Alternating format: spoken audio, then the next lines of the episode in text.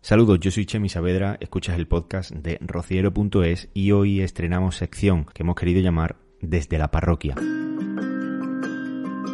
Vamos a profundizar en asuntos muy interesantes, vamos a aprender mucho de la mano de don José Antonio Calvo, que es el vicario parroquial de la parroquia de Nuestra Señora de la Asunción de Almonte. Nos habla hoy sobre la resurrección.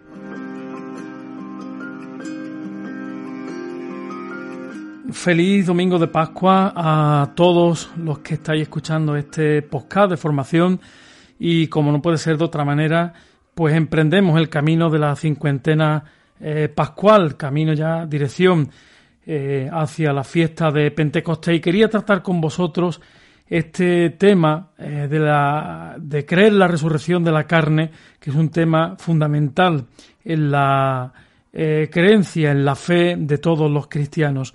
Eh, si nos vamos al Evangelio de Marcos, en el capítulo 16, versículos del 1 al 7, encontramos el pasaje de la resurrección que se proclama en toda la Iglesia Universal, en todo el mundo, en este día en el que celebramos la victoria de Cristo sobre la muerte y sobre el pecado. Y dice así, Pasado el sábado, María Magdalena, María la de Santiago y Salomé compraron aromas para ir a embalsamar a Jesús y muy temprano, el primer día de la semana, al salir el sol, fueron al sepulcro y se decían unas a otras, ¿quién nos correrá la piedra de la entrada del sepulcro?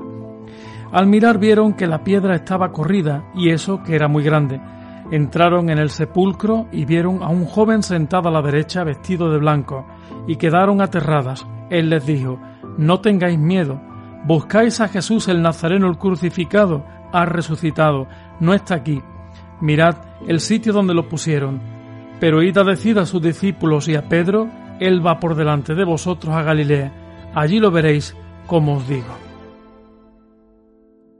En este domingo de Pascua, como decía, quería tratar con vosotros este tema eh, fundamental en el catecismo, que es creo en la resurrección de la carne, un tema que está totalmente pues en boga en este momento en el que nuestra cultura pues se han interpuesto o se han colado o filtrado muchos pensamientos filosóficos de otras culturas y de otras religiones. No en vano San Pablo nos dice que si Cristo no ha resucitado, vana es nuestra fe. Esto lo dice en la carta a los Corintios en el capítulo 15, versículo 12 y del 16 hasta el 20. De hecho, cada vez que rezamos el credo en todas las celebraciones, la Eucaristía, después de profesar nuestra fe en la Trinidad, es decir, en Dios Padre, en Dios Hijo y en Dios Espíritu Santo, eh, terminamos cerrando el credo con una acción de fe en la resurrección de Jesucristo, en la resurrección de los muertos y en la vida eterna.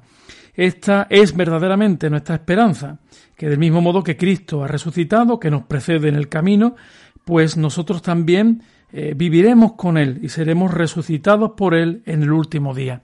Ciertamente en el Nuevo Testamento encontramos muchísimos eh, textos que hablan eh, de este asunto de la resurrección, pero quizás acudiendo a San Pablo podamos entenderlo de una manera mucho más sencilla en la carta a los romanos, en el capítulo 8, versículo 11, donde San Pablo nos dice, si el espíritu del que resucitó a Jesús de entre los muertos habita en vosotros, el que resucitó a Cristo de entre los muertos, también dará la vida a vuestros cuerpos mortales por el mismo Espíritu que habita en vosotros. Pero entonces podemos preguntarnos qué es realmente la resurrección.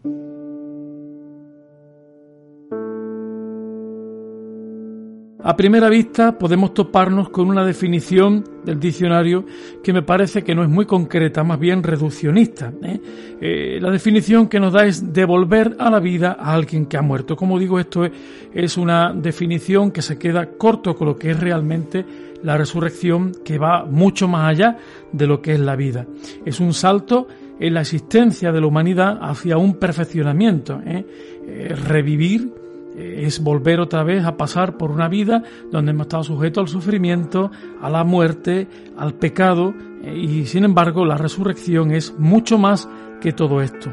Para poderlo comprender, quizás eh, acudiendo al pasaje de Lázaro se nos puedan aclarar un poco las ideas. Todos hemos escuchado hablar de la amistad de Jesús con Lázaro, que muere y Jesús se entera de que el hermano de Marta y de María mm, ha fallecido.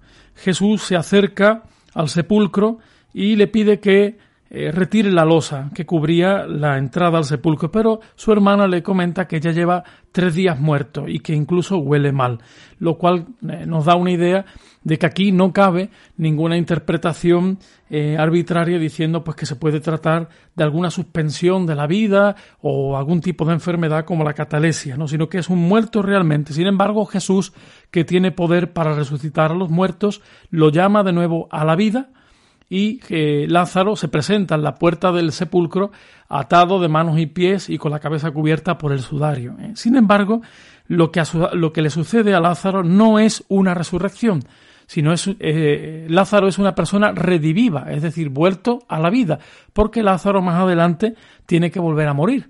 Eh, Lázaro volverá a morir.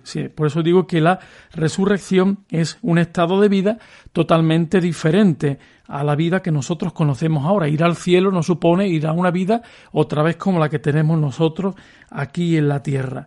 La resurrección es un hecho que Dios ha ido revelando a través del tiempo eh, y que nos ha llegado a nosotros por la escritura y por la fe y la tradición eh, y que se nos ha ido revelando. De hecho, nuestra fe en la resurrección eh, de la carne viene también como consecuencia de lo que decía antes en el credo. En el credo confesamos a un Dios que ha creado todas las cosas y por lo tanto se me ha creado a mí con cuerpo y me ha creado también con alma, yo, alma y cuerpo, pues si resucito, resucito totalmente. Pero claro, esto acontecerá al final de los tiempos.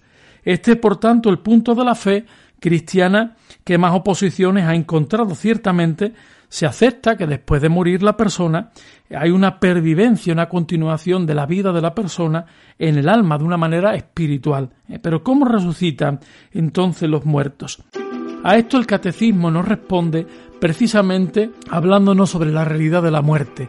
Para el cristiano la muerte es la separación temporal del alma que va a buscar a Dios, que es su creador, y que esperará unirse con el cuerpo, que el cuerpo es entregado pues a la sepultura, donde se descompone. Y el cuerpo, una vez que vuelva a unirse con el alma, será un cuerpo glorificado, porque el alma no está hecha para vivir en el cuerpo. Entonces la vida que se tendrá después será una vida en plenitud, glorificada, ¿eh? junto al Señor. Esta es la resurrección, unión entre cuerpo ya glorificado y el alma en una vida plena y diferente a la vida que tuvimos del pecado por el que tuvimos que sufrir a pesar de todos eh, nuestros esfuerzos por encontrar medicamentos, pues hemos sufrido la enfermedad, nos hemos tenido que ganar el pan con el sudor de nuestras frentes y hemos tenido que morir. Sin embargo, la resurrección comporta una vida plena donde ya no hay tristeza ni muerte y como dice, por ejemplo, el responso en las exequias cuando celebramos eh, la misa por el entierro o la misa por algún difunto, eh, donde ya gozaremos de una alegría y de una vida sin fin. Sin embargo, en nuestra época actual, la globalización y la tendencia sincretista de nuestra sociedad, muy relativista y, de un pensamiento eh, filosófico líquido en el que la misma sociedad se pone a sí misma como esperanza y como futuro, eh, han hecho posible que se introduzcan eh, pues otras percepciones o concepciones sobre la muerte y sobre la vida después de la muerte que incluso han desviado nuestra propia fe. De hecho, hay muchos cristianos que hoy en día aceptan la idea eh, contraria a la fe cristiana como es el tema de la reencarnación. Esto se da precisamente por el auge de la nueva era y el interés que se ha despertado en Occidente por todas las religiones místicas y la cultura oriental. Eh, que bueno pues lo que eh, han introducido pues una difusión de mm, una teoría filosófica muy antigua que trata sobre la transmigración de las almas, ¿eh? la reencarnación de las almas, que se trata de la idea de que una persona cuando muere su alma abandona el cuerpo y entra en, el, en otro cuerpo que no es el suyo, un cuerpo nuevo, para seguir viviendo, lo que no quiere decir que vuelva a ser un cuerpo humano, sino puede ser una planta, puede ser un animal o puede ser un insecto. ¿eh? Eh, a través de las distintas reencarnaciones el alma se va purificando. Esta visión cósmica del Oriente comporta pues que el mal sea entendido como algo individual, mientras que el pecado cristiano es algo que yo hago, pero que afecta a todo el mundo, afecta a toda la iglesia, y hay una estructura que hace que el mundo se oscurezca, que el mundo se empobrezca a consecuencia de mi pecado, porque mis acciones tienen repercusión en el mundo. Eh, sin embargo, eh, las personas que, que, profesan esta fe, la reencarnación, el, el pecado o el mal tiene solamente un peso sobre la persona, es individual. ¿eh? todo depende de cómo me he comportado yo en la vida y eso es lo que estoy pagando en las sucesivas reencarnaciones, una detrás de otra. Y la idea de la reencarnación satisface también pues esa idea de que el alma se va purificando progresivamente, no tengo que contar con nadie, sino solamente con mis fuerzas, ¿eh? y solamente tengo que eh, hacer que yo me ajuste a la nueva condición de vida del cuerpo que he adoptado, eh, y según pues la vida que he adoptado, pues tengo que hacer las cosas bien, siempre pagando en mí pues todo el mal que he hecho en las vidas anteriores. Esto hace que se pueda ver también que se puede eludir la muerte. Es una idea falsa que eh, en la que la persona pues eh, se contenta pensando que bueno pues que ya que se purificará en las vidas siguientes. Eh, sin embargo, un cristiano es un individuo que quiere ser alguien y que quiere ser alguien ahora y luego en la resurrección. Y para ser alguien, como he dicho antes, necesitamos de nuestro propio cuerpo unido a nuestras almas y también del cuerpo y de las almas de los demás, porque la, eh, esta teología, por llamarlo de alguna manera, o, o ideología de la, eh, de la reencarnación, lo que hace es que eh, no eres persona, ¿eh? no eres siempre la misma persona. El alma es algo indeterminado, tú no perteneces a un tiempo concreto, ni tienes un estado concreto, sino que vas variando. El cristiano no, el cristiano sabe perfectamente que después de la muerte y se una al fin de los tiempos su cuerpo glorificado con su alma, pues tendrá contacto con la gente, ¿eh? tendrá una vida planificada. Yo creo que todo esto puede resumirse muy bien separando para concluir este, este pequeño podcast de formación sobre la resurrección, creo en la resurrección de la carne, podíamos resumirlo en algunas ideas concretas. Mientras que en el cristianismo la persona purifica su vida, se perfecciona a lo largo de su trayectoria hasta el fin de sus días y sufre una sola muerte, en la reencarnación, por el contrario, sufre muchas muertes, ya sea planta, ya sea animal, ya sea persona. Y eh, así se produce la diversa purificación. ¿eh? Es una concepción de la vida del todo circular. ¿eh? Mientras que nosotros pensamos en la vida como una rampa en la que vamos ascendiendo.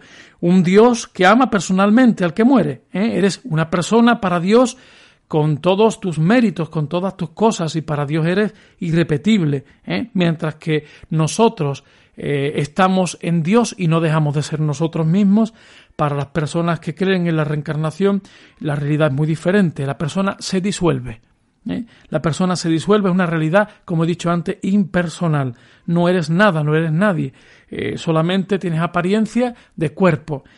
Cada persona es absolutamente única y original y su cuerpo es parte de la persona. Yo soy yo con mi altura, con, mi, con mis características, con mi alma, frente al cuerpo, entendido por los que profesan la fe y la reencarnación, un cuerpo que es la cárcel de un alma que tiene que salir. El cuerpo me pesa, el cuerpo me dificulta que yo sea pues eh, unido a la divinidad cósmica. Eh, la resurrección implica, por lo tanto, una concepción, como he dicho antes, lineal de la historia, ¿eh? mientras que la reencarnación, lo vuelvo a subrayar, es una idea en la que el mundo, o la vida, mejor dicho, es totalmente circular, no tiene un principio, no tiene un fin.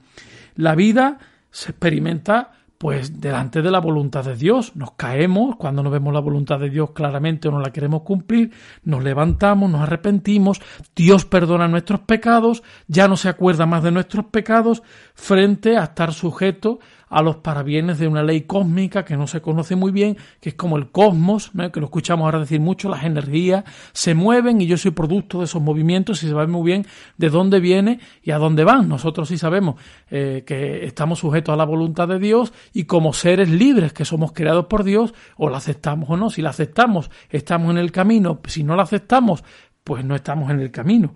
Después el pecado es visto por el cristiano pues eso, como desobediencia a esa voluntad de Dios a la que decía antes, frente a la reencarnación, que ve en el hombre una insuficiencia, un desequilibrio, que al no ser un ser perfecto, pues va a estar constantemente sujeto a tener que estar pagando sus pecados. No hay un perdón, ¿eh? es un castigo continuo, no es un perdón como el cristiano.